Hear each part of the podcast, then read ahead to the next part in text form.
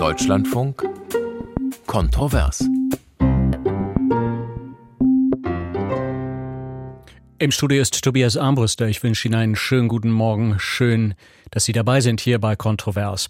Seit wenigen Tagen ist ja klar, Deutschland wird Kampfpanzer an die Ukraine liefern. Leopard 2, neueste Bauart. Und diese Zusage aus Berlin, die hat eine ganze Welle losgetreten.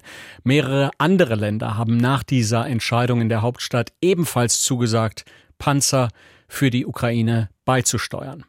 Lange hatte sich Bundeskanzler Olaf Scholz ja mit dieser Entscheidung Zeit gelassen, aber auch nach diesem Beschluss bleiben natürlich viele Fragen offen. Zum Beispiel, können solche Waffen den Krieg entscheidend beeinflussen? Sollten jetzt weitere Waffensysteme folgen? Zum Beispiel Kampfjets, die Debatte läuft ja bereits. Erleben wir hier vielleicht gerade eine Eskalation? Und wie sehen eigentlich die langfristigen Planungen aus? Welche Ziele sollte der Westen in diesem Krieg verfolgen? Gibt es Szenarien für mögliche Verhandlungen mit Russland? Kampfpanzer für die Ukraine. Wie geht es weiter in diesem Krieg? Das ist die Frage, über die wir hier heute Morgen in Kontrovers in den kommenden knapp anderthalb Stunden diskutieren wollen. Und zwar mit diesen Gästen. August Pradetto ist mit dabei, emeritierter Professor für internationale Beziehungen an der Universität der Bundeswehr in Hamburg. Schönen guten Morgen. Guten Morgen, Herr Armbruster. Ich begrüße Joe Weingarten. Er ist SPD-Abgeordneter im Bundestag und sitzt dort für seine Partei im Verteidigungsausschuss. Guten Morgen, Herr Weingarten. Einen schönen guten Morgen nach Köln. Und ebenfalls mit dabei Claudia Major. Sie ist bei der Stiftung Wissenschaft und Politik die Leiterin der Forschungsgruppe Sicherheitspolitik. Guten Morgen, Frau Major. Guten Morgen. Und wie an jedem Montagmorgen laden wir natürlich alle, die uns jetzt zuhören, ein, mitzudiskutieren. Das geht ganz einfach. Sie können eine E-Mail schreiben, zum Beispiel an kontrovers deutschlandfunk.de. Wir sind auch per WhatsApp zu erreichen unter der Rufnummer 0173 5690 322. Ist ein bisschen kompliziert, diese Telefonnummer. Ich, deshalb wiederhole ich sie nochmal. Das ist die 0173 5690 322. Oder rufen Sie uns einfach an hier im Studio diskutieren Sie live mit unter der kostenfreien Rufnummer 00800 4464 4464. Noch einmal, das ist die kostenfreie Rufnummer 00800 4464 4464.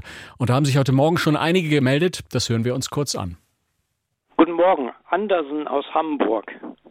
Putin hat mit seinem Überfall auf die Ukraine dem Völkerrecht und der Demokratie den Krieg erklärt. Deshalb kämpft die Ukraine auch für unsere Freiheit. Und der Westen muss die Ukraine mit allem unterstützen, was sie braucht, um in diesem Kampf zu bestehen. Guten Morgen, hier ist Susanne Röther aus Frankfurt. Meiner Meinung nach wird ähm, Zelensky nach jeder Waffenlieferung die nächste Kategorie äh, fordern. Er hat bereits jetzt nach den Panzern die Kampfjets gefordert. Ja, äh, Wurm Ingeborg in äh, Offenburg. Ich bin dafür, dass sofort Friedensverhandlungen mit der Ukraine äh, eingeführt werden. Sofort. Guten Morgen, Dr. Schulz, Darmstadt, Historiker. Mit Putin lässt sich leider, leider nicht mehr verhandeln. Der Krieg wird weitergehen und wenn wir ihn nicht aufhalten, wenn wir Putin nicht aufhalten, marschiert er voran wie Hitler und schluckt weitere Länder und Gebiete. Herr Egon Fischer Stuttgart, wir befinden uns nicht im Krieg mit Russland, wir befinden uns im Krieg mit Putin. Das ist ein feiner Unterschied. Annegret Gallus Hannover. Ich bin auch der Meinung, dass Russland äh, seine Grenzen aufgezeigt werden müssen, aber ich bin wahnsinnig desillusioniert und enttäuscht darüber, dass jetzt allerwegen aufgerüstet wird. Uwe in Berlin, guten Morgen.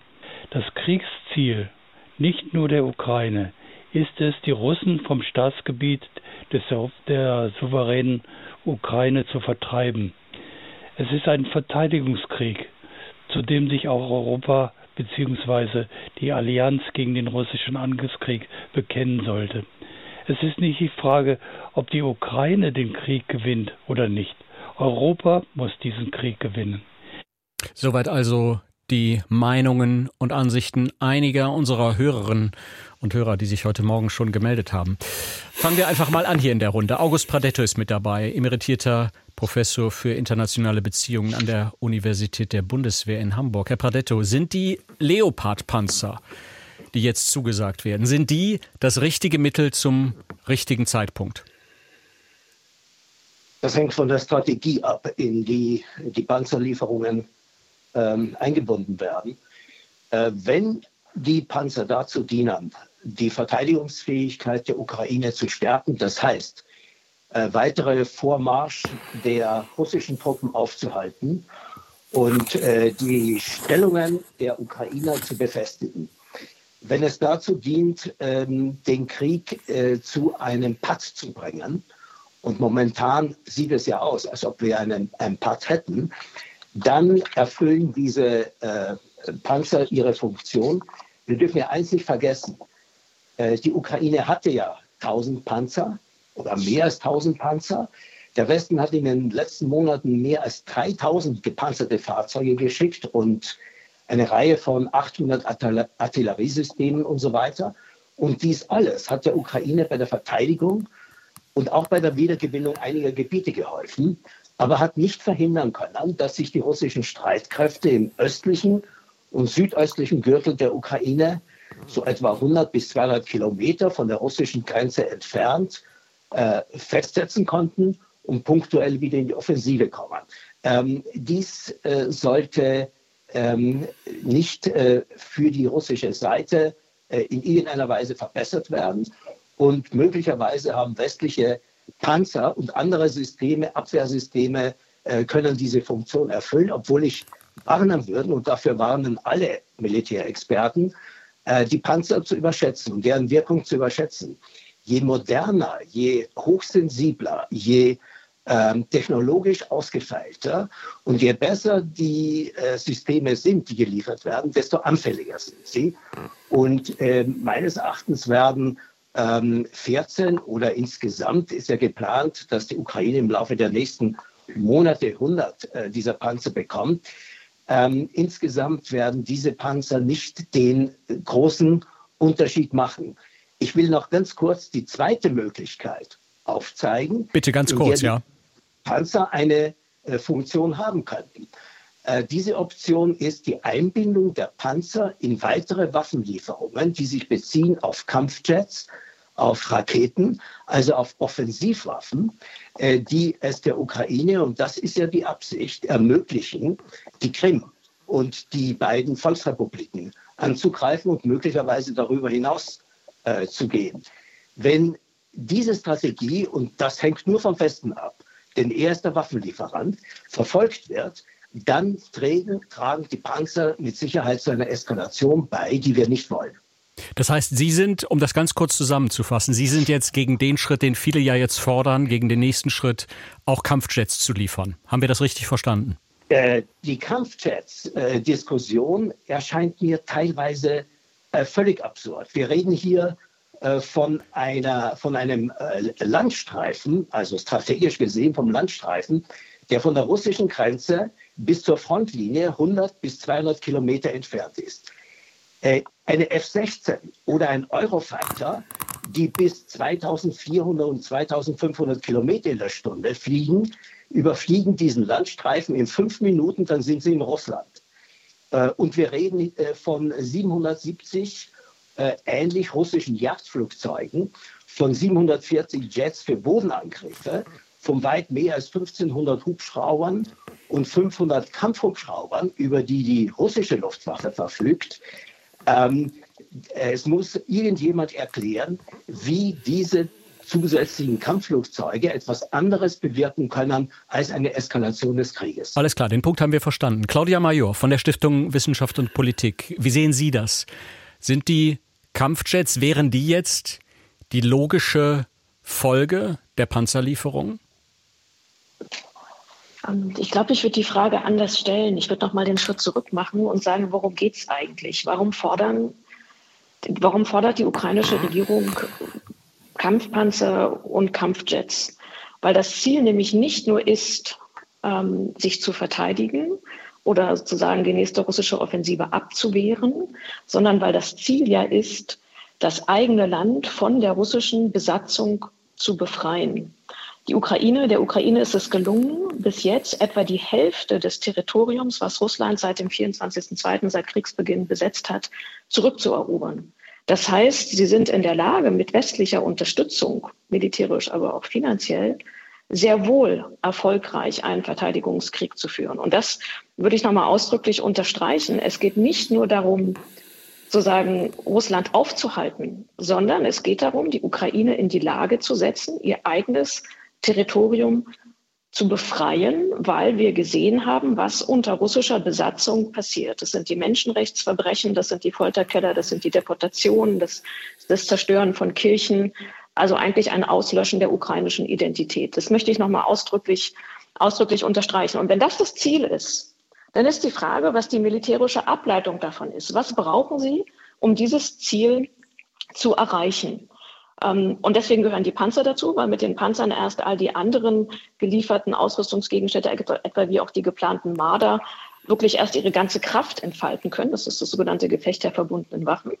Das heißt, es ist ein Gesamtpaket, was zählt. Und deswegen finde ich auch die, Fra die Bitte um die Jets nicht komplett überraschend.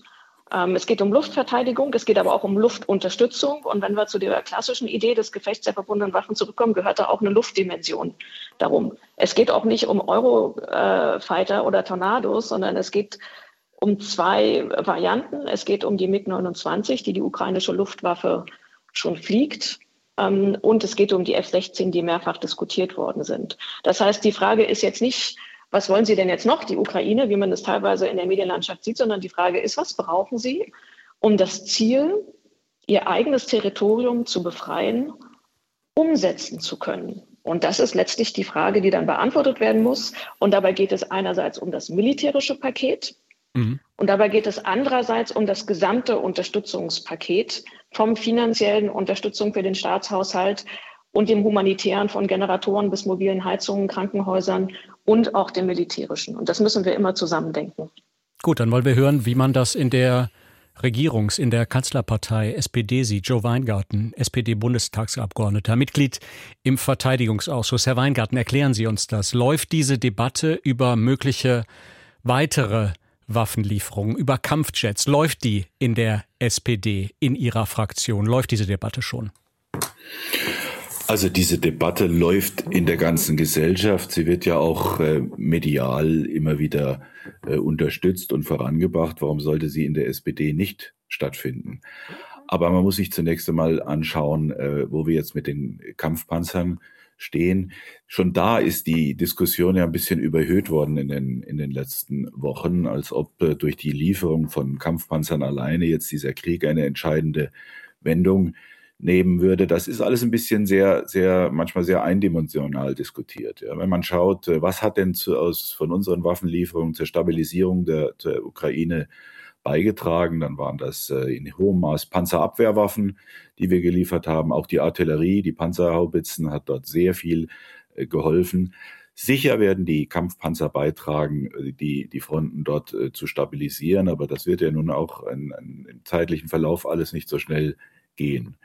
Was Kampfflugzeuge angeht, äh, stellen sich da ganz andere äh, logistische Herausforderungen. Das, das muss man sehen. Die, der Krieg technisiert sich dort immer mehr in der Ukraine. Die notwendigen Unterstützungen werden zunehmen.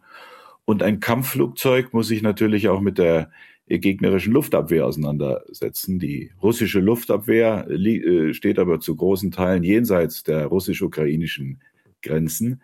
Das würde dann auch direkte Angriffe auf russisches Territorium nach sich ziehen können. Also mit diesen Dingen muss man sehr vorsichtig sein, das muss sehr abgewogen werden. Und ich persönlich neige äh, der Position 100 Prozent des Kanzlers zu, dass das der Schritt ist, den wir jedenfalls als Bundesrepublik Deutschland nicht gehen sollten. Gut, das haben wir Vielleicht auch verstanden. Kann ich noch eine Bitte. Sache Frau Major, ergänzen? ganz kurz, ganz kurz, wir haben ja, einen Anrufer in der Leitung, bitte, ja. Gut, ganz kurz. Ähm, ich gebe Ihnen zumindest in der, in der Hinsicht recht, dass wir uns in der deutschen Debatte viel zu sehr auf einzelne Systeme äh, fokussieren. Und dann reden wir wochenlang über Panzer und dann über Schützenpanzer und dann über Flugzeuge. Ähm, ich glaube, eine Sache, die wir mitdenken müssen, ist nicht nur das Übergeordnete, was ist das Ziel, sondern es auch, wie halten wir das eigentlich langfristig durch? Wie kriegen wir eine dauerhafte Unterstützung gesichert? Wie kriegen wir die Munition, die Ersatzteile ähm, und all das für die Systeme, die wir bereits geliefert haben? Das ist nicht, nicht ganz so, sagen wir mal, so attraktiv wie über Flugzeuge und Panzer zu reden. Aber im Endeffekt, wenn die Ukraine nicht genug Munition hat, wenn sie keine Ersatzteile hat, wenn die Systeme nicht gewartet werden, wird sie langfristig diesen Konflikt auch nicht durchstellen. Das heißt, wir müssen auch überlegen, wie wir die, die industrielle Unterstützung für all die Systeme, die wir schon geliefert haben, langfristig gewährleisten können, wenn wir wirklich verlässliche Unterstützung für die Ukraine bereitstellen wollen. Die logistischen Herausforderungen. Ja, äh, wir, wir hören das in diesen Tagen ja sehr viel, Frau Major, Herr Weingarten, dass die Logistik in diesem Krieg tatsächlich eins der größeren und eins der häufig wenig beachteten Probleme ist. Kommen wir im Laufe dieser Sendung sicher auch drauf zu sprechen. Ich kann jetzt um 10.23 Uhr unseren ersten Anrufer begrüßen. Herr Schmer ruft uns an aus Mainz. Schönen guten Morgen. Ja, schönen guten Morgen an die Runde. Vielen Dank, dass Sie mich dran nehmen. Ähm, mein kurzer Beitrag zu Ihrer Sendung wäre ähm, an die, alle Beteiligten. Ähm, es sind ja jede Menge Fachleute dabei. Wie sieht es denn aus? Wie viele Panzer müssen denn überhaupt geliefert werden, um die vermeintlichen Ziele der Ukraine erreichen zu können? Wir haben ja jetzt ausreichend und lang über Wochen hinweg über diese Panzerlieferungsthematik gesprochen und die wurde ja auch, oder das Ziel welches Ziel damit be bezweckt werden soll, das wurde ja auch von verschiedenen Generälen der Bundeswehr, die nicht mehr im Dienst sind, wurde das erwähnt. Wenn wir davon ausgehen müssen, dass bei einem Panzereinsatz, bei einem Kampfeinsatz ähm, eine maximale Operationszeit von drei Tagen im Raum steht und wir schlecht ausgebildetes Personal haben, ähm, verschiedene führende Militärexperten haben ja schon in der Vergangenheit davon gesprochen, dass über 100.000 Soldaten auf beiden Seiten gefallen oder verwundet worden sind. Und dann die viel, viel dringlichere Frage, die ich mir stelle, hier in Deutschland. Wir wissen, seit ähm, 1.1. diesen Jahres führt die Bundeswehr mit 8.000 Soldaten den schnellen Eingreifkampfverband an. Und wenn es hier jetzt zu, den, zu einer Konfliktsituation in den Anrainerstaaten der Ukraine, wo das militärische Gerät instand gesetzt und gewartet wird, wenn es da zum Konflikt kommt, würde unter Umständen der NATO-Bündnisfall ausgelöst werden. Da würde mich interessieren, wie die Beteiligten das sehen, weil meiner Ansicht nach eine weitere Lieferung von Waffen den Krieg nur unnötig in die Länge zieht und das unnötige Opfer und auch Leiden der Zivilbevölkerung mit sich bringt. Und deswegen wäre das dringendste Ziel, sofort alle, alle wichtigen ähm, Persönlichkeiten an einen runden Tisch zu holen, um so schnell als geht, so schnell wie möglich Friedensverhandlungen halt einzuläuten. Und hier, wenn das möglich ist, das Angebot Russlands äh, seinerzeit ähm, die Grenzen vom 24.02.2022 wieder ähm, einzurichten, das als erstes Ziel und dann weitere diplomatische Gespräche zu führen. Vielen Dank. Herr Schmer, vielen Dank. Das waren jetzt, glaube ich, äh, drei Punkte. Ich, ich habe sie alle ähm, notiert. Fangen wir einfach mal mit dem letzten genannten an. Ähm, Ihnen schwebt vor, Sie regen an, äh, Verhandlungen, wenn ich Sie da richtig verstanden habe, möglichst bald.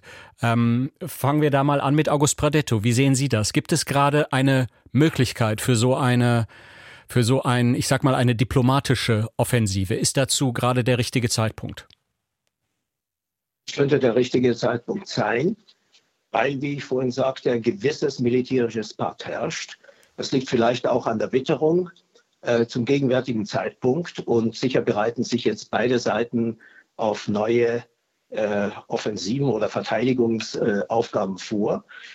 Aber der Anrufer hat völlig recht. Es, ähm, wenn der Krieg so weitergeht, haben wir es mit einem Abnutzungskrieg zu tun, der hauptsächlich der Ukraine schaden wird. Abgesehen von dem eklatanten Risiko, auch das hat äh, der Anrufer vorhin sehr genau benannt, äh, von dem Risiko der Ausweitung des Krieges auf die NATO, das ständig steigt mit jedem Kriegstag. Denn ähm, wenn wir die ähm, äh, die Zielsetzung, die Frau Major vorhin genannt hat, dass die Ukraine siegen soll im Sinne der vollständigen Befreiung ihres Staatsgebietes, da muss eines berücksichtigt werden. Ähm, wir können uns wünschen, und das ist ein legitimer Wunsch, moralisch und rechtlich gesehen, dass die Krim an die Ukraine zurückfällt. Politisch, militärisch ist das eine äh, Vorstellung, die völlig fernab der Realität liegt. Ähm, die äh, Russland, äh, die russische Führung wird die Krim nicht herausgeben und sie nur herausgeben unter den Bedingungen einer äh, Niederlage der russischen Armee.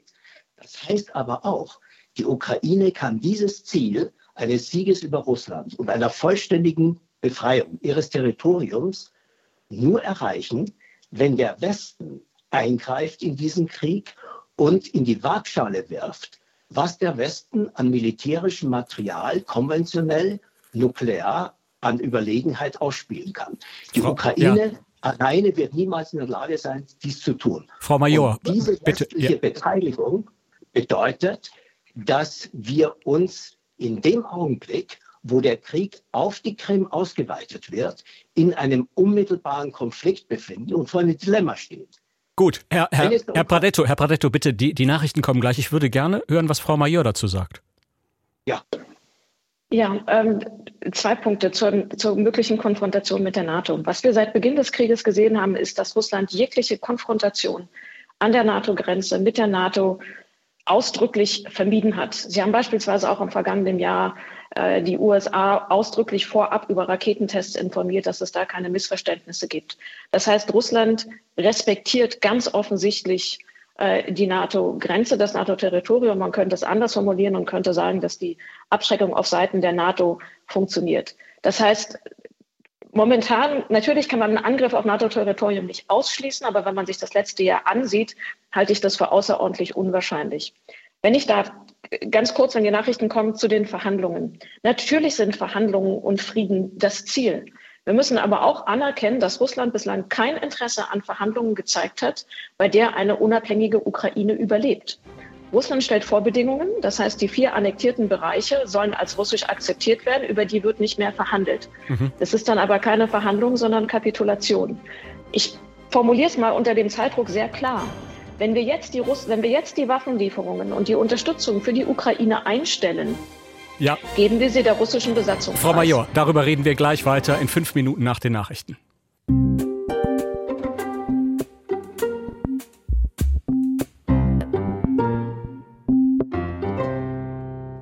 Kampfpanzer für die Ukraine. Wie geht es weiter in diesem Krieg? Das ist das Thema heute Morgen hier bei uns in Kontrovers noch für die kommende knapp eine Stunde. Und mit dabei in der Diskussionsrunde sind Claudia Madior, Sicherheitsexpertin bei der Stiftung Wissenschaft und Politik. August Pradetto ist mit in der Runde, Professor für internationale Beziehungen, Universität der Bundeswehr in Hamburg und der SPD Bundestagsabgeordnete Joe Weingarten, Mitglied im Verteidigungsausschuss. Sie können weiterhin hier bei uns im Studio in der Regie anrufen 00800 4464 4464 ist die kostenfreie Rufnummer oder schreiben Sie eine E-Mail an kontrovers.deutschlandfunk.de. Und das hat unter anderem Wolfgang Daub heute Morgen gemacht. Er schreibt uns, wer besetztes Gebiet befreien will, der braucht die Luftüberlegenheit. Erst danach ist die Befreiung am Boden möglich. Daher ist die Diskussion in Deutschland über die Nichtlieferung von Flugzeugen heuchlerisch. Michael Pletsch hat uns geschrieben. Er meint, Panzerlieferungen machen Deutschland nicht zur Kriegspartei, solange Deutschland sich nicht selbst mit eigenen Streitkräften und koordiniert mit der unterstützten Ukraine an Kampfhandlungen beteiligt. Doris Hübner hat uns geschrieben. Sie meint, es wird werden wie gehabt. Unser Kanzler wird sich erst lange bitten bzw. unter Druck setzen lassen von Medien und Koalitionspartnern und schließlich umfallen und Raketenlieferungen zustimmen. Der Countdown läuft. Unsere Regierung ist wieder weder willens noch in der Lage, ihn aufzuhalten. Der Amtszeit, der Amtseid daher Makulatur. Diese WhatsApp hier noch von Felix Hess. Er meint, ich hoffe, dass mit der Lieferung der Kampfpanzer nun ein Knoten geplatzt ist und die Ukraine entschiedener militärisch unterstützt wird. Dieses zögerliche Verhalten ist doch ein fatales Signal an Putin, der doch immer wieder Hoffnung hat, der Westen fahre seine Unterstützung langfristig zurück und er könne doch noch militärisch gewinnen. Und dann noch diese E-Mail hier von Doris Selle. Mit Waffen Frieden schaffen. Das hat weltweit noch nie geklappt. Wann wird unsere Regierung wach und beendet diesen Wahnsinn? Kehren Sie zur Diplomatie, Kompromissbereitschaft und Vernunft zurück. Ein deutscher Alleingang würde uns gut stehen, hat uns Doris Selle in ihrer E-Mail geschrieben. Wir haben genau über dieses Thema Verhandlungen, Diplomatie schon gerade eben kurz vor den Nachrichten gesprochen. Claudia Major, ich musste Sie da unterbrechen, weil die Nachrichten da sozusagen auf uns gewartet haben.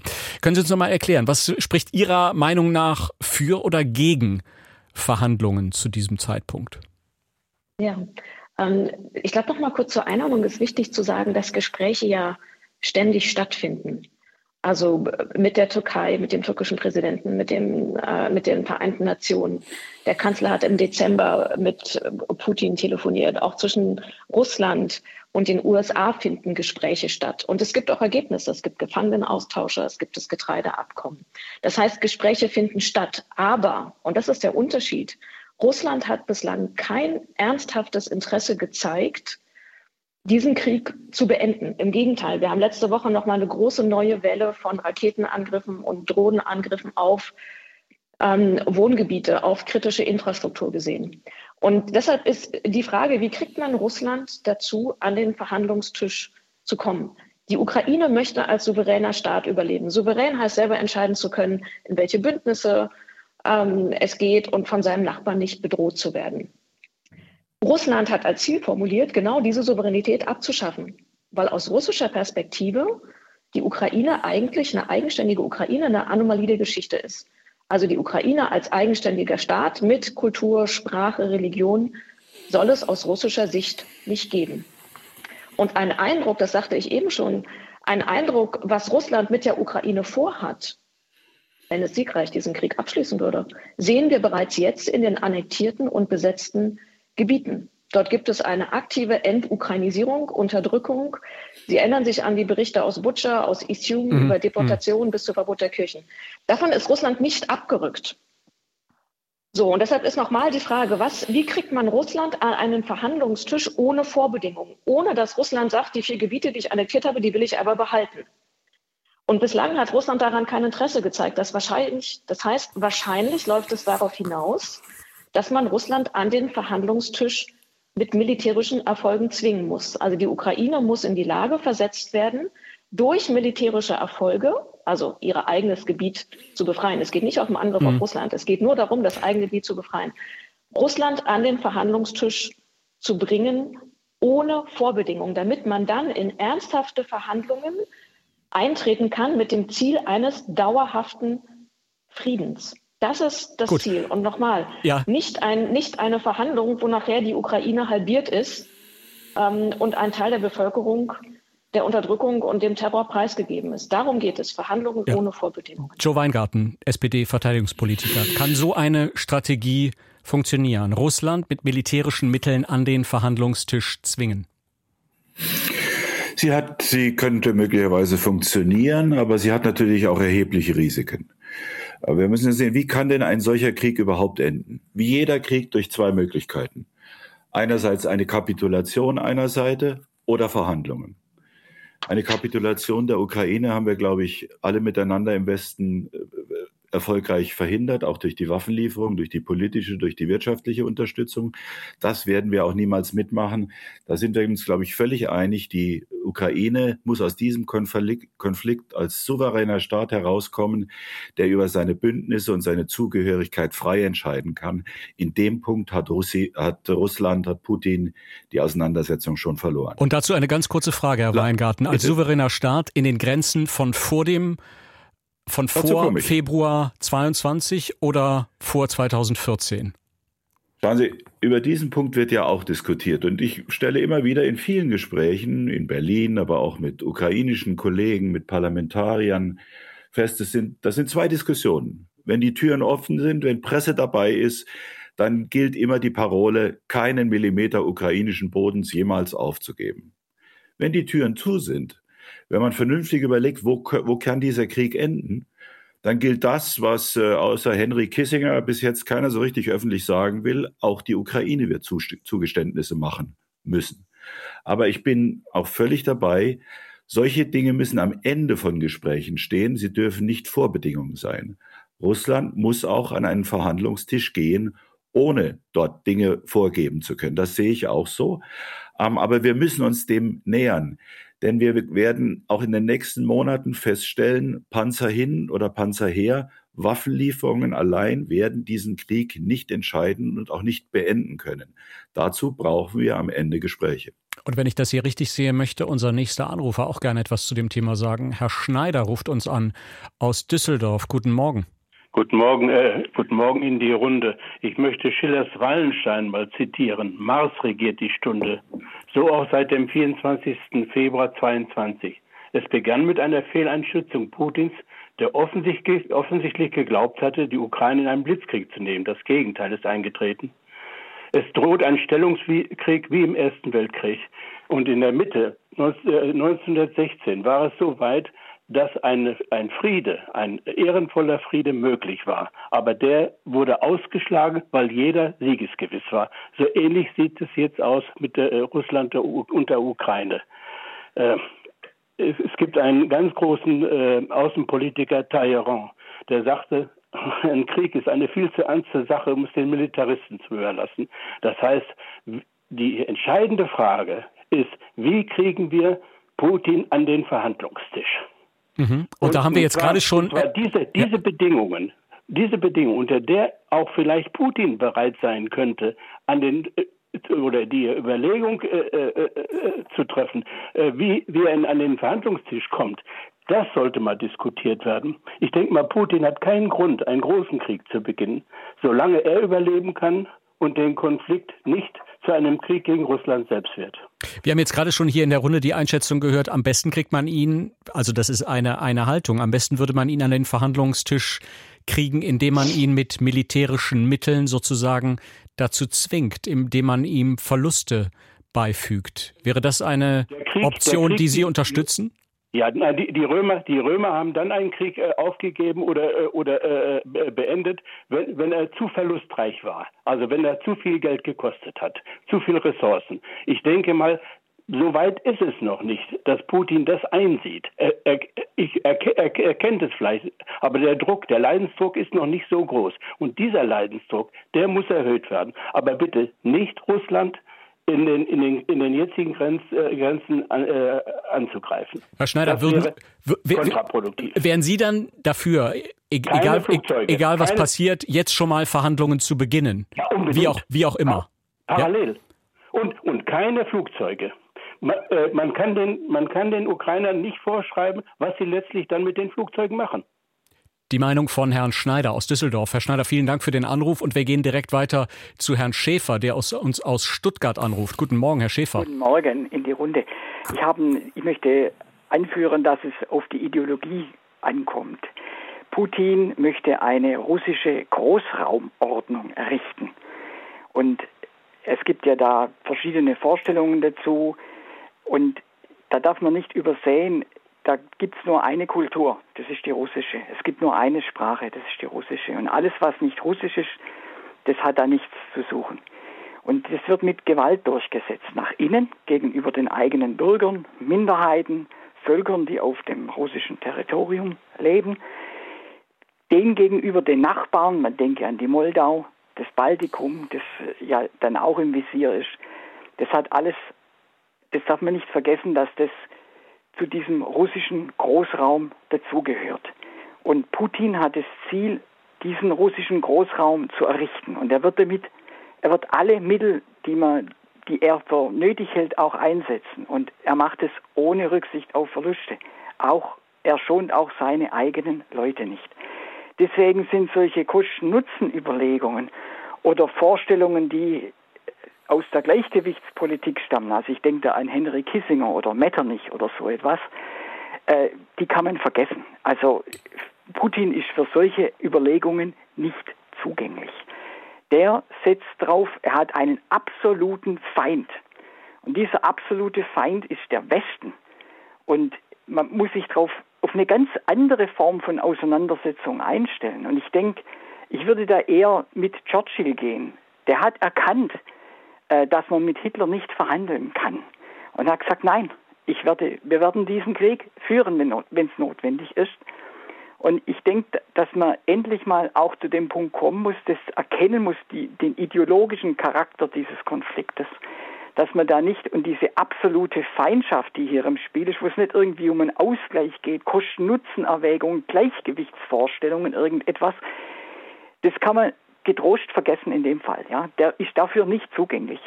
Und mhm. deswegen muss man mit aller Entschiedenheit auch dafür sorgen, dass die eigene Rüstung vorangebracht wird, dass man mehr ausgibt, dass man auch die Bevölkerung darauf einstellt, dass es dazu kommen kann, dass dieses Land in irgendeiner Form, das muss ja nicht in der direkten Kriegsteilnahme sein, aber dass es eine sehr viel intensivere, direktere Teilnahme an diesem Krieg gibt, als die Bevölkerung sich das vielleicht jetzt vorstellen kann.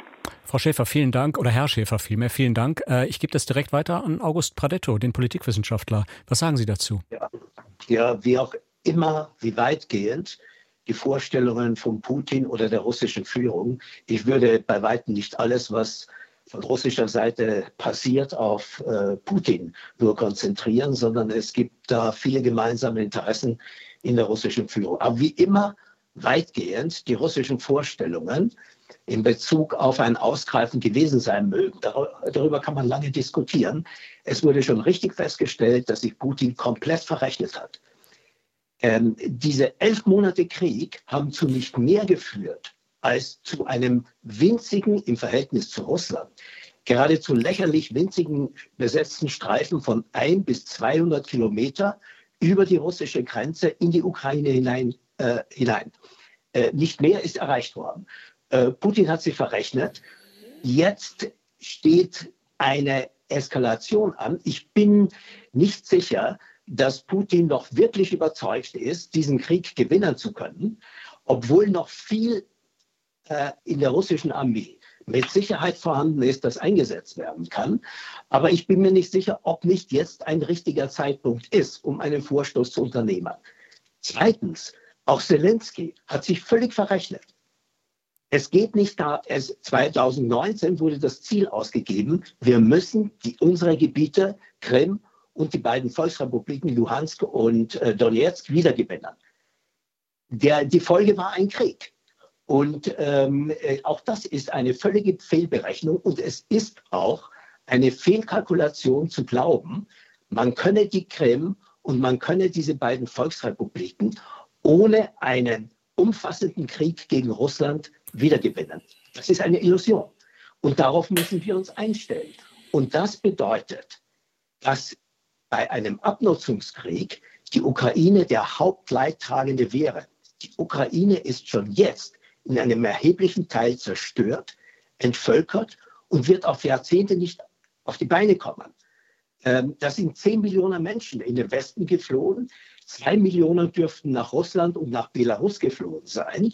Im Innern, Im Innern des Landes sind aber Millionen auf der Flucht. Dieses Land läuft in eine ökonomische, infrastrukturelle und auch demografische Katastrophe, wenn dieser Krieg nicht aufhört. Das muss in Rechnung gestellt werden, wenn man eine Strategie entwirft.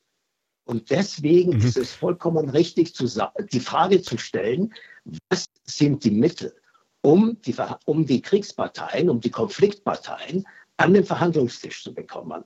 Und meines Erachtens führt kein Weg darum herum, das zu, ähm, anzubieten, was bereits formuliert worden ist und was von Kissinger und einer Reihe von anderen Leuten äh, klargemacht worden ist. Wenn wir realistisch sein wollen, dann müssen wir sagen, die Ukraine hat zum gegenwärtigen Zeitpunkt, so sehr wir uns das wünschen, nicht die Chance, die Krim wieder zu gewinnen.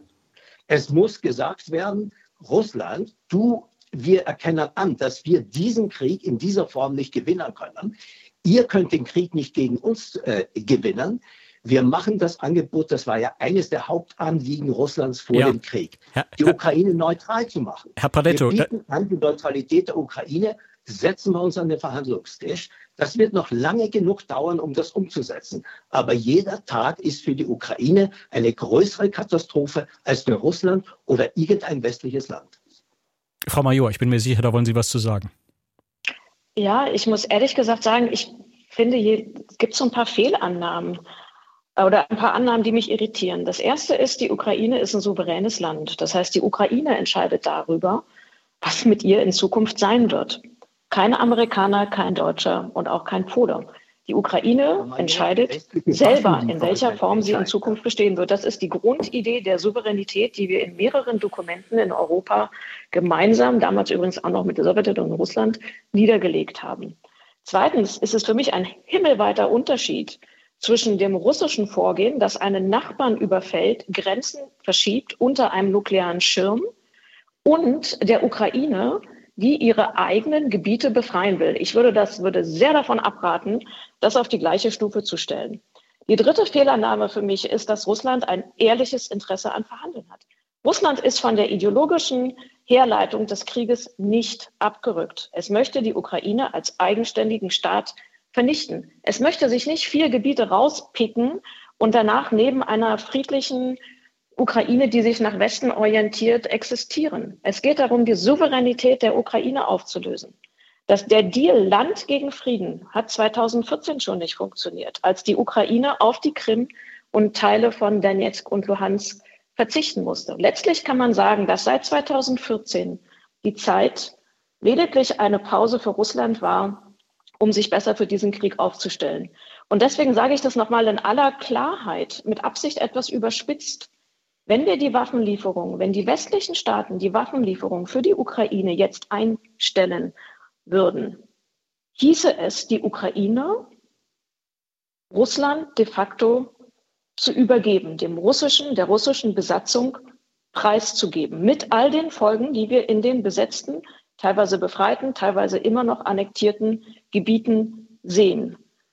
Russland, für Russland ist ein schlechter Krieg, so wie er jetzt läuft, ein Stellungskrieg, ein Zermürbungskrieg, immer noch besser und akzeptabler als ein Frieden oder Verhandlungen, wo sie anerkennen müssten, dass sie ihr Ziel nicht erreicht haben. Russland glaubt, sie halten diesen Krieg politisch, wirtschaftlich, militärisch länger durch als der Westen. Darauf müssen wir uns einstellen. Das sehen Sie im politischen. Russland framet diesen Krieg als einen langen Prozess, gibt die Umstellung auf die Kriegswirtschaft, es gibt die Mobilisierung. Darauf müssen wir uns einstellen und müssen überlegen, was unsere Antwort darauf ist. Nochmal, natürlich mhm. sind Verhandlungen das Ziel. Aber es gibt kein ernsthaftes russisches Interesse an Verhandlungen. Es gibt lediglich ein Interesse an einem Diktatfrieden und einer ukrainischen Kapitulation. Die Frage ist, ob sie sich das zu eigen machen wollen oder nicht. Frau Major, ich bin mir sicher, dass Joe Weingarten von der SPD dazu auch etwas sagen möchte. Bevor Herr Weingarten ich zu Ihnen komme, kurz Frau Schwalm, die uns aus Marburg anruft. Schönen guten Morgen. Schönen guten Morgen. Ich freue mich, dass Herr Pradetto bei Ihnen ist. Er ist nämlich vernunftgeleitet. Die Frage war ja, wie kriegt man Russland an den Verhandlungstisch? Ich finde, der Westen müsste nur sagen, wir sind bereit, auf einen NATO-Beitritt der Ukraine zu verzichten. Klaus von Donani hat das ganz klar gesagt. Das hätten wir längstens haben können. Russland sei nicht bereit zu verhandeln. Am 25.12. hat Putin ganz klar gesagt, er ist bereit, mit allen Beteiligten zu reden. Und Russland hat ja schon geredet. Zwei Tage nach Kriegsbeginn gab es Verhandlungen in Istanbul. Nur damals, und das unterstreicht der Harald Kujat ganz klar, gab es kein Interesse des Westens, Frieden zu schließen, weil die USA gemerkt haben, sie haben die Chance, Russland zu Schwächen. Und das kann man in zwei renommierten Fachzeitschriften der USA nachlesen. Foreign Affairs, wo immer die amerikanische Außenpolitik diskutiert wird, und Responsible Statecraft. Und ich finde, es gibt keinen alternativen Lösungsvorschlag zum Frieden. Wir müssen Frieden machen. Will Frau Major die Verantwortung für die tausenden Toten auf ihre Schulter nehmen? Wer kann das, die Verantwortung dafür zu übernehmen, was in der Ukraine passiert? Ich will keine Eskalation des Krieges. Wir brauchen Frieden. Etwas anderes ist völlig aus der Luft gegriffen. Und Herr Pradetto hat ja sehr gut geschildert, was es heißt, wenn diese Kampfjets eingesetzt werden. Jemand, der militärische Kenntnisse hat, der sagt, das ist Quatsch. In fünf Minuten ist das Gebiet überflogen. Jemand wie Frau Major will unbedingt diese Kampfjets haben. Wie irrational ist das denn? Frieden gut. ist die einzige Lösung. Frau Schwalm, äh, dann gebe ich das jetzt weiter erstmal an Frau Major und Herr Weingarten. Ich verspreche Ihnen, ich bin auch gleich wieder bei Ihnen. Aber vorher, Frau Schwalm, äh, ganz kurz über diesen, über diese Zeitungsartikel beziehungsweise über das Ende dieser Gespräche in Istanbul gibt es sehr, sehr unterschiedliche Auffassungen. Das ist auf keinen Fall ähm, geklärt, so wie Sie das geschildert haben. Aber trotzdem, Frau Major, weil Sie angesprochen wurden, was entgegnen Sie Frau Schwalm? Ja, also die, der Hinweis, dass angeblich die Ukraine oder der Westen kein Interesse an den Friedensverhandlungen gehabt hätten, das ist mittlerweile mehrfach widerlegt. Also da gibt es eine Quelle, äh, soweit ich das weiß, äh, über Moskau, aber ansonsten gibt es dort keine verlässlichen Aussagen dazu, dass es wirklich kein Interesse gegeben hätte. Ähm, ich würde es mal andersrum drehen und würde fragen, was wäre denn die wahrscheinlichen Folgen, wenn die Ukraine den Krieg verliert, Russland seine Interessen durchsetzt, das heißt sich einen Teil der Ukraine oder die gesamte Ukraine aneignet. Was wäre die Sicherheitslage in Europa? Russland wäre näher an EU- und NATO-Territorium rangerückt. Es würde de facto die Ukraine kontrollieren. Und es könnte vor allen Dingen die Lehre ziehen, dass es mit Kriegführen seine Ziele erreichen kann. Dass es also mit militärischer Gewalt Grenzen verschieben kann. Und dass es das als bewährtes Rezept an anderer Stelle, beispielsweise mit Blick auf Moldau, nochmal noch versuchen kann. Das heißt, die Sicherheitslage für uns in Europa wäre deutlich, deutlich schlechter als jetzt. Sie hätte, wäre aber auch international wahrscheinlich schlechter, weil sich andere Länder die Situation angucken und sagen, okay, anscheinend komme ich damit durch, wenn ich mit meiner Armee einen Nachbarn überfalle, Grenzen verschiebe, annektiere und keiner macht was dagegen.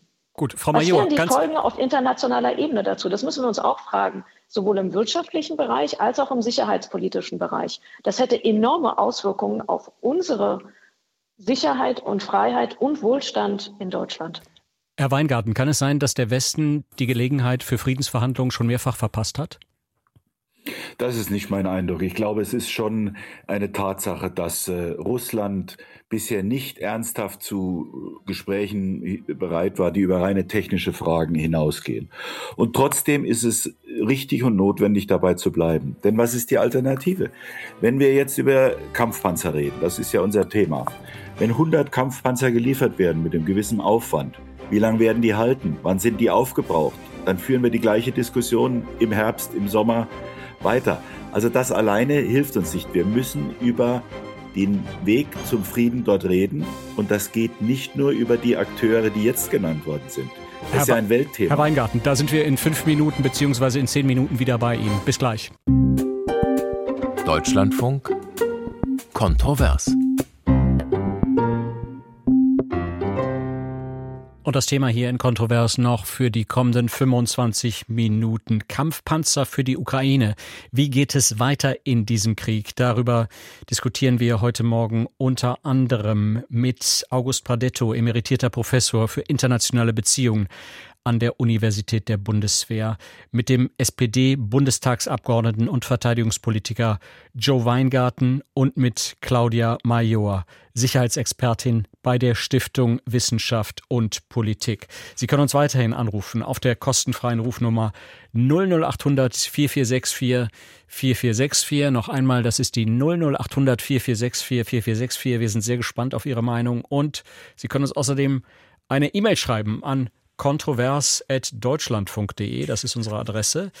Und da hat sich unter anderem Felix Mertensbacher gemeldet. Er schreibt uns, wir können den Weg für Diplomatie freimachen, wenn wir der Ukraine helfen, Putin durch Erfolge auf dem Schlachtfeld zu Verhandlungen zu motivieren. Denn diese Einschätzung hier von Gerald Herold, der uns geschrieben hat mit Bezug auf die Entwicklung der vergangenen Woche Unsere Außenministerin hat mit ihrer Aussage, wir befinden uns im Krieg mit Russland, eine Grenze überschritten. Dieser Satz ist so schwerwiegend, dass zu klären wäre, welche völkerrechtlichen Konsequenzen aus dieser Aussage einer Außenministerin zu ziehen sind. Gerhard Edelmann hat sich mit seiner E-Mail hier bei uns gemeldet. Er schreibt, die Lieferungen von weiteren und immer schwereren Waffen in die Ukraine halten inzwischen viele Experten für sehr bedenklich. Es scheint sich eine Entwicklung anzubahnen, die irgendwann außer Kontrolle gerät. Dann die Meinung von Nils Kames. Er schreibt uns, jetzt haben wir uns für die militärische Variante entschieden. Nun müssen wir der Ukraine auch alles liefern, was sie braucht, damit Putin schneller einsieht, dass er keinen Erfolg haben wird. Und dann noch diese WhatsApp von Andreas Blechschmidt. Warum hilft hier nicht die Weltgemeinschaft? Vertreten durch UN-Blauhelmtruppen? Fragezeichen. Die Einschätzung von Andreas Blechschmidt. Und ich leite damit gleich wieder über zu Joe Weingarten, SPD Bundestagsabgeordneter, Mitglied im Verteidigungsausschuss. Herr Weingarten, wir haben vor den Nachrichten äh, wiederholt gesprochen über Verhandlungen. Da gibt es immer wieder Rückfragen auch von unseren Hörerinnen und Hörern. Sie haben dazu schon Ihre Ausführungen gemacht. Könnte es sein, ähm, frage ich jetzt einmal einfach mal mit Bezug auf, auf Herrn Schäfer, der uns ja vorhin aus Stuttgart angerufen hat und der seine Sicht auf Putin geschildert hat. Könnte es tatsächlich sein, dass der Westen Präsident Putin in Russland nach wie vor komplett falsch einschätzt, vor allen Dingen, dass man nicht sieht, dass er, so wie Herr Schäfer das genannt hat, ein absoluter Feind des Westens inzwischen gewor geworden ist. Also kurz noch einmal gefragt, haben wir noch die richtige Einschätzung von Wladimir Putin? Also ich glaube, dass wir in den letzten, im letzten Jahr eine sehr viel realistischere Einschätzung von, von Wladimir Putin äh, gewonnen hatten. Möglicherweise waren wir da, da will ich auch meine eigene Partei gar nicht ausnehmen, äh, zu optimistisch, vielleicht sogar zu naiv, was seine Position angeht. Aber ich finde niemand mehr in solchen Diskussionen, der sich über die Motive von Wladimir Putin im Unklaren ist. Aber man muss auch genauso deutlich festhalten, er hat diesen Konflikt politisch in großen Teilen schon verloren. Wenn Sie sich die strategische Situation ansehen, Finnland und Schweden gehen in die NATO. Wir und andere verteidigen mit unseren Truppen das Baltikum. In Rumänien, in, in Rumänien, in Bulgarien äh, stehen die, die Amerikaner. Also das, was Russland auch verhindern wollte, nämlich dass die NATO äh, zu nahe kommt, das hat er jetzt mit seinem Krieg wirklich erreicht. Und mir ist ein anderer Aspekt wichtig, äh, was äh, die letzte Äußerung eben aus dem war, dass Sie zitiert haben, die Weltgemeinschaft. Ich glaube nicht, dass es äh, die Stunde ist für, für Blauhelmsoldaten. Da müssten ja auch beide Seiten zustimmen. Da gibt es, glaube ich, überhaupt keine Chance dafür. Aber dass die Welt insgesamt diesen Konflikt noch ernster nehmen muss, das ist ja auch gerade auch das Ziel des Bundeskanzlers. Es wird eine ganz entscheidende Rolle spielen, welche Position China dort nimmt. Ob da das Maß an Unterstützung, das für Putin immer noch da ist, schwindet. Das muss unser Ziel sein. Oder dass die Länder in Südamerika, dass Indien sich klarer auf die Seite der Ukraine und des, des, der, der Angegriffenen stellen. Das ist, glaube ich, eine sehr gute Strategie des Bundeskanzlers, denn am Ende reden wir auch darüber, die Ukraine über äh, die Russland über Mil nicht nur militärischen, sondern auch politischen und wirtschaftlichen Druck an den Verhandlungstisch zu bekommen. Und ich glaube, das ist die richtige Strategie. Jetzt hört man ja aus vielen solcher Länder, ähm, ihr in Europa im Westen habt euch bei Konflikten hier bei uns in der Region auch nicht allzu oft darum gekümmert. Warum sollen wir jetzt sozusagen mit euren Krieg, sage ich jetzt einfach mal ganz salopp, euren Krieg gegen Russland mit ausfechten? Da ist was dran. Ja, da ist was dran. Mhm. Wenn Sie, wenn Sie sehen, wie wir äh, mit einer gewissen Nonchalance das, das Abschlachten in Syrien ignoriert haben, ähm, wir, es bringt nichts, wenn wir auf der einen Seite hochmoralisch immer argumentieren, aber auf der anderen Seite äh, solche Konflikte dann auch laufen lassen. Das wird aber auch für Deutschland, für Europa bedeuten, mehr Verantwortung in der Welt äh, zu übernehmen. Das ist Teil der Zeitenwende. Wir werden künftig auf solche Konflikte nicht immer nur mit äh, Interviews reagieren können. Herr Galin ruft uns an aus Dresden. Schönen guten Morgen, Herr Galin. Ja, schönen guten Morgen. Vielen Dank. Bitte, was ist Ihr Punkt? Ja, mein Punkt ist, äh, im Prinzip sind viele Sachen heute schon genannt worden. Die Diskussion geht aus meiner, äh, aus meiner Meinung in die richtige Richtung. Wir hatten, wenn wir uns zurückerinnern, was ist denn damals bei der Finanzkrise der Fall gewesen? Da war es ja auch so, dass Finanzspekulanten gegen den Euro spekuliert haben und damit gerechnet haben, dass der Euro auseinanderfällt. Ähnliche Situation haben wir ja heute mit der Demokratie in Europa und auf der Welt. Und äh, der klare Satz, der seinerzeit gefallen ist von den Regierungen, ist whatever it takes. Das heißt, die Position, die meiner Meinung nach der Herr Putin hat, dass er hält uns ja für schwach.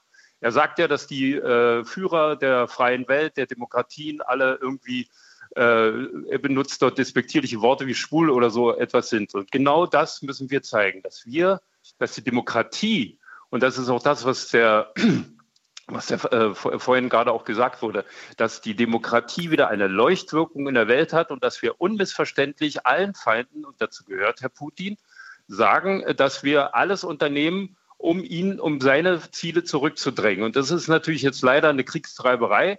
Äh, meiner Meinung nach verdient der Herr Putin jetzt auch gerade äh, Meriten, indem er äh, die Waffenproduktion weltweit ankurbelt, wovon wir ja auch etwas pro, äh, profitieren. Und äh, ich muss sagen, leider lassen wir uns damit auch von den wesentlichen Punkten, von den wesentlichen Zielen, nämlich der Erhaltung der Erde, immer weiter abbringen. Das heißt, wir müssen unmissverständlich zusammenstehen, die Demokratie als diejenige hervorheben und dem Putin auch unmissverständlich sagen, egal was du machst, du hast eigentlich keine Chance. Und das müssen wir wirklich sehr hart und drastisch formulieren. Äh, es wurde ja heute schon mehrfach gesagt, wenn wir einen Frieden haben, in welcher Form auch immer, das wurde auch geschichtlich belegt, würde nur dazu führen, dass Putin seine Kräfte schont, sich erholt und dann den, nächste, den nächsten Staat überfällt. Das darf nicht sein. Das muss wirklich schnell und eindrucksvoll und Putin muss Angst haben vor unseren Führern. Er darf nicht sein, dass er Scholz für schwach hält oder dass er Biden für schwach hält. Das darf nicht sein.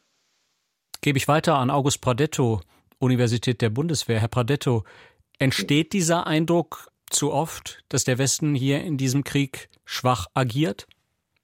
Na, ich glaube, ich habe schon benannt, äh, Putin ist in jeglicher Hinsicht, und Herr Weingarten hat das auch nochmal äh, deutlich gemacht, Putin ist in jeglicher Hinsicht bezüglich seiner Ziele, die er mit diesem Krieg verfolgt hat, gescheitert.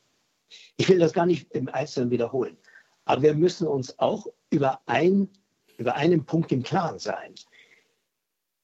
Einen Sieg der Ukraine im Sinne einer vollen Souveränität des bisherigen Staatsgebietes und Angst machen gegenüber der russischen Armee oder dass Russland Respekt vor uns haben müsste, diese äh, Vorstellung geht völlig weg von einer realistischen militärischen und geostrategischen Einschätzung. Ich sage es noch einmal, den Sieg der Ukraine, das Zurückgewinnen der Krim, gelingt nur, wenn die NATO gegen Russland einen Krieg führt. Das ist die einzige Möglichkeit. Darüber müssen wir uns im Klaren sein. Und Frau Major, da geht es nicht darum, dass, äh, Russland, dass äh, äh, Putin die Konfrontation an den NATO-Grenzen ähm, äh, scheut, sondern hier geht es darum, dass wenn die Krim angegriffen wird und dort die Schwarzmeerflotte und dort die russischen Armeeeinheiten tatsächlich in Bedrängnis geraten, dass dann ein Schritt Russlands erfolgen wird, der uns vor ein unlösbares Dilemma st äh, st stellt, wenn Russland äh, Hypersonikwaffen oder eine taktische Atombombe einsetzt. Und man soll sich keine Illusionen machen darüber, dass äh, Russland nicht die gleiche Strategie in Bezug auf seine Nuklearwaffen verfolgt, wie wir das selber tun. Wenn das eigene Staatsgebiet oder das, was als eigenes Staatsgebiet deklariert ist und gewollt ist, in Bedrohung gerät, dann sind diese nuklearen Waffen im letzten äh, Schritt nicht mehr Drohpotenzial, dann sind sie nicht mehr politische Waffen, sondern dann sind sie Einsatzwaffen äh, des Militärs. Und dann werden sie eingesetzt werden. Dafür sind sie gebaut worden. Für, um diesen letzten Schritt, wenn das eigene Staatsgebiet bedroht ist, äh, einzusetzen. Wir müssen uns darüber im Klaren sein. Hier wird oft eine Diskussion geführt, die völlig an der Realität vorbeigeht und die die Mittel, den Mitteleinsatz westlicher Unterstützung für die Ukraine nicht zu Ende denkt. Ähm, Herr Weingarten, ich würde gerne an Sie die Frage stellen, wird das eigentlich im Verteidigungsausschuss, ohne dass Sie jetzt irgendwelche Details erzählen, so erörtert? Wird Frau Strack-Zimmermann, wird sie gefragt, wenn sie über den Sieg der Ukraine spricht, was das eigentlich in letzter Konsequenz bedeutet, dass wir, wenn wir die NATO einsetzen müssen, dass äh, wir es mit einer russischen atomaren Macht zu tun haben, wenn wir die ukrainische Luftwaffe vernichten. Angenommen, es würde tatsächlich, es bedeutet, dass Russland breitflächig angegriffen werden muss, um die Ukraine nicht mehr verteidigen zu Gut, können. Herr, Pradetto. Wenn wir, Ja. einen Satz noch, ja, Herr Armbruster, einen Satz noch. Wenn es wir wirklich schaffen würden, die, die russische Luftwaffe zu vernichten, wie kommen wir denn, wie bekommen wir denn die 6000 nuklearen Sprengköpfe unter unsere Kontrolle, bevor sie gegen westliche Städte abgeschossen werden? All das muss ja bedacht werden, wenn man über den westlichen Mitteleinsatz spricht. Zuerst Frau Major bitte und dann Herr Weingarten. Ja, ähm, also es ist immer ganz gut, nochmal auf die Fakten zu gucken. Die Ukraine, die ukrainischen Streitkräfte haben die Krim bereits im letzten Sommer angegriffen. Es gab bereits Raketenangriffe. Russland hat darauf nicht reagiert. Ich finde das sehr beeindruckend, ähm, Herr Pradetto, dass Sie hier so eine lineare Ableitung vollziehen und sagen, wenn das passiert, dann passiert das. Und das angesichts eines Kriegsgeschehens, was seit dem Angriff am, im Februar letzten Jahres alles andere als linear war, sondern voller Überraschungen war. Und dann eine klare Ableitung zu machen, wenn die Ukraine die Krim angreift, dann kommt es zu einem nuklearen Rückschlag, finde ich ehrlich gesagt verantwortungslos. Ähm, Und ich glaube, wir sollten uns vor solch linearen Aussagen wirklich, wirklich zurückhalten. Zweiter Punkt. Putin ist gescheitert. Da würde ich Ihnen beiden sogar recht geben. Aber Putin gesteht dieses Scheitern nicht ein. Im Gegenteil, er setzt diesen Krieg mit einer unheimlichen Zerstörungswut weiter fort. Und deswegen ist die Aussage zu sagen, na, er hat ja politisch schon verloren, hilft uns in dem Augenblick nicht weiter, weil er dieses politische Scheitern militärisch nicht eingesteht, sondern immer noch glaubt, er kann weitermachen. Das geht zu dem Punkt zurück, den ich vorhin sagte. Für Russland ist ein schlechter Krieg, so ein eingefrorener Konflikt, wo es ein bisschen vor, ein bisschen zurückgeht, immer noch besser, als wenn er bei einem Friedensabkommen eingestehen müsste, dass er wirklich versagt hat. Und deswegen finde ich den Punkt, den der eine Anrufer eben gemacht hat, so wichtig. Im Endeffekt geht es darum, nach welchen Regeln wir in Europa in Zukunft zusammenleben wollen. Wir hatten uns mal geeinigt, Sowjetunion, Russland und die westlichen Staaten, auf die Helsinki-Schlussakte, auf die Charta von Paris, auf die NATO-Russland-Grundakte, wo es überall um die gleichen gemeinsamen Ziele ging. Respekt von Grenzen, ähm, Respekt von Souveränität, freie Bündniswahl, friedliche Konfliktlösung. Das waren die Gesetze oder die Regeln, auf die wir, nicht Gesetze, die Regeln, auf die wir uns mal geeinigt haben. Was Russland jetzt versucht zu machen, ist ein Recht des Stärkeren. Und die Frage ist, akzeptieren wir das? Akzeptieren wir, dass Russland sagt, die Größeren haben mehr Rechte und die Kleinen zwischendrin, Ukraine, vielleicht auch noch andere, haben vielleicht Pech gehabt? Oder sagen wir, nein, wir finden es eigentlich anstrebenswert, in einer, wenn auch schwierigen, regelbasierten Ordnung zu leben. In Europa und weltweit mit Blick auf China. Das ist im Endeffekt die Grundsatzfrage, die hinter diesem Krieg steht. Und deshalb nochmal ausdrücklich, ich glaube, wir müssen aufpassen, ähm, welche Schlussfolgerungen wir hier ziehen. Und der Vorschlag, der bislang kam, war de facto Verhandlungen. Also nochmal, ein Satz noch, äh, Herr Amos, wenn ich darf. Natürlich wollen wir alle Verhandlungen. Die Frage ist nochmal, nur zu welchen Bedingungen? Dass die Ukraine schon vorher aufgeteilt wird, wie Russland sich das vorstellt, oder ob man sagt, Verhandlungen ohne Vorbedingungen. Und das ist meiner Meinung nach das richtige Ziel. Verhandlungen sowieso. Die Frage ist nur, in welchen Rahmenbedingungen. Joe Weingarten. Also ich will gerne mal die Frage von Herrn Pradetto beantworten, wie wir das im Verteidigungsausschuss diskutieren. Die Antwort ist genauso wie im Rest der Gesellschaft auch. Sie haben dort eine äh, strikte Ablehnung jeglicher Unterstützung der Ukraine äh, von Linken und AfD aus unterschiedlichen Gründen, aber sie treffen sich im Ergebnis. Und in anderen Parteien gibt es eine sehr viel differenziertere Diskussion, als sich das manchmal nach außen darstellt. Das ist nur mal für den, für den Hintergrund. Natürlich ist es richtig, wir wollen nicht, wir wollen, dass die Ukraine diesen Krieg nicht verliert und wir stehen auch bei, weil am Ende wären wir auch die Verlierer. Und Putin darf sich nicht durchsetzen. Der Punkt ist nur, dass in diesem Krieg rückwirkend alle immer genau wissen, was man hätte vor drei Monaten tun müssen. Nach vorne hinaus wir das aber nicht wissen. Wir bewegen uns im Nebel der Unsicherheit in diesem Krieg seit den ersten Tagen. Und deswegen ist auch die Linie des Bundeskanzlers, dort vorsichtig vorzugehen, das stützen wir auch als SPD, ähm, einen Schritt nach dem anderen zu tun und sich abzustimmen mit unseren Verbündeten. Die ist richtig, die hat auch bis jetzt funktioniert und die hat auch zu dieser politischen Niederlage äh, von Putin schon beigetragen.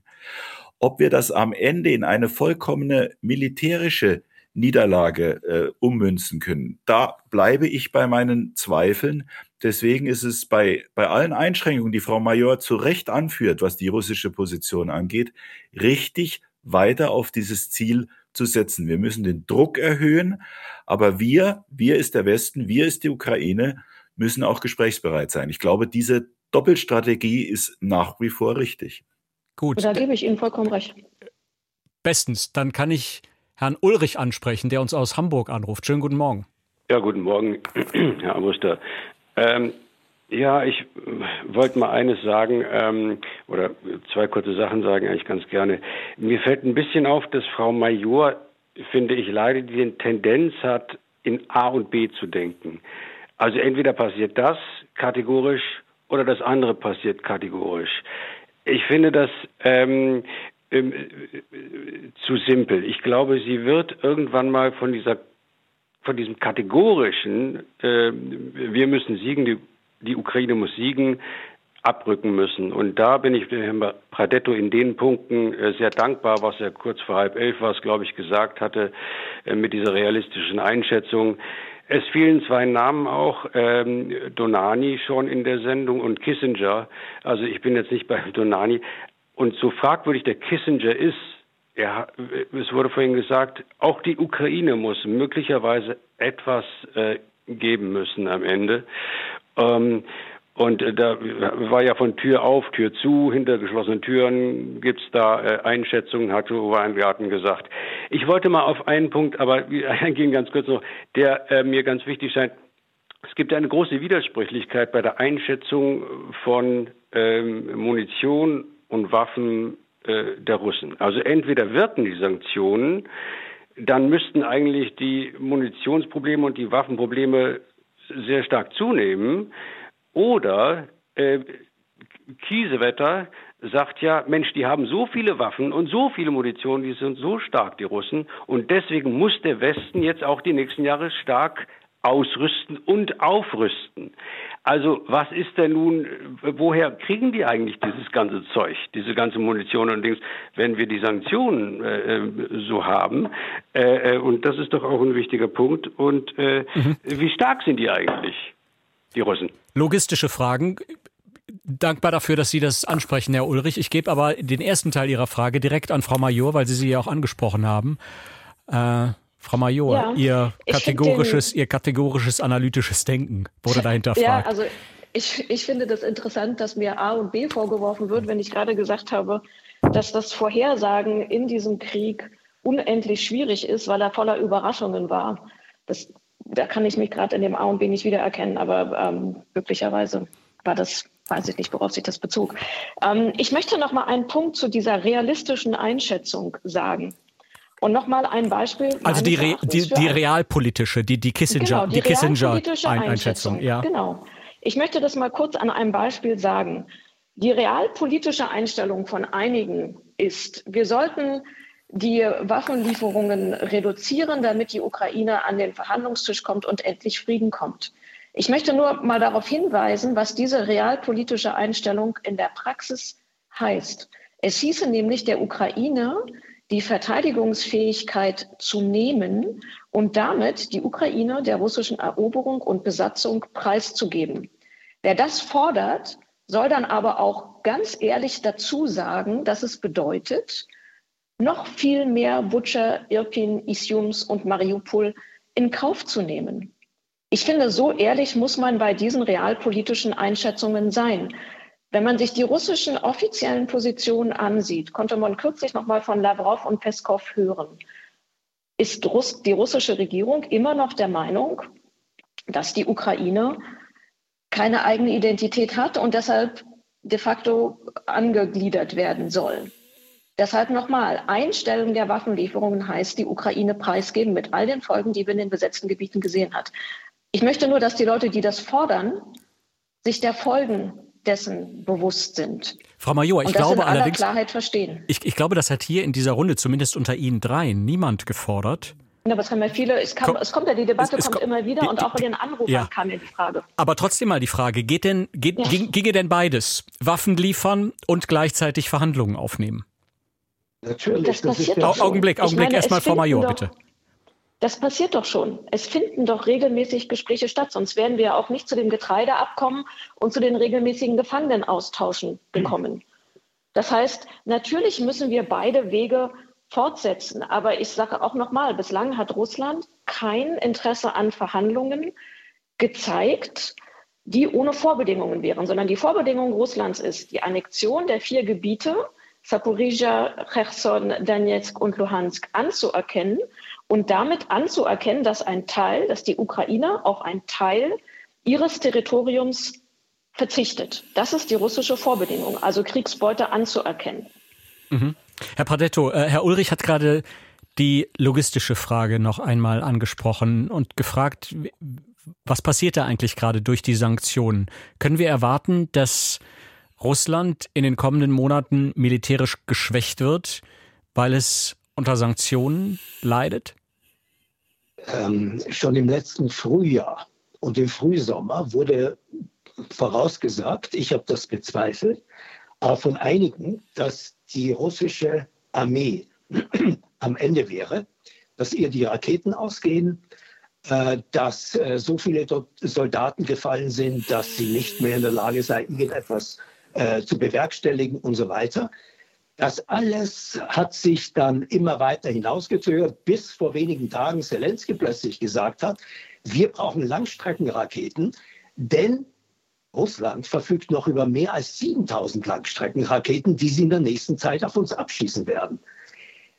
Äh, äh, man muss sich darüber im Klaren sein, äh, dass äh, die russische Armee äh, bedauerlicherweise, aber sie tut es, das ist die reale Lage, über Mittel verfügt, die den Krieg für Russland in der Ukraine noch sehr lange möglich machen und die es uns verunmöglichen, mit der Ukraine in einen bewaffneten Konflikt zu treten. Das muss verhindert werden. Ähm, ansonsten ist in Europa die Katastrophe da. Frau Major, äh, das, sind, das sind die Tatsachen, um die es geht.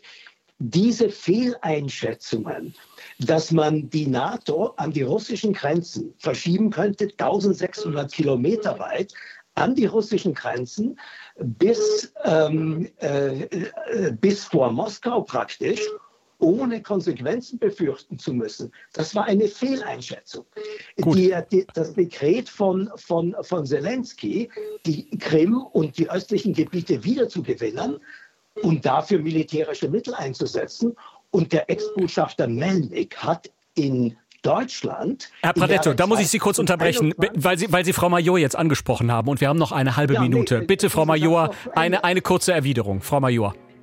Ja, es gab keinerlei Pläne, dass die Ukraine in absehbare Zeit NATO-Mitglied wird. Und mit diesen, mit diesen Fake News müssen wir einfach ausräumen. Der Angriff auf die Ukraine 2014 erfolgte nicht wegen des NATO-Beitritts, sondern weil sich die Ukraine gen EU orientiert hat. Dann hatten Sie jetzt das letzte Wort, Frau Major. Wir kommen hier leider zum Ende. Die Nachrichten kommen. Das war die Sendung Kontrovers.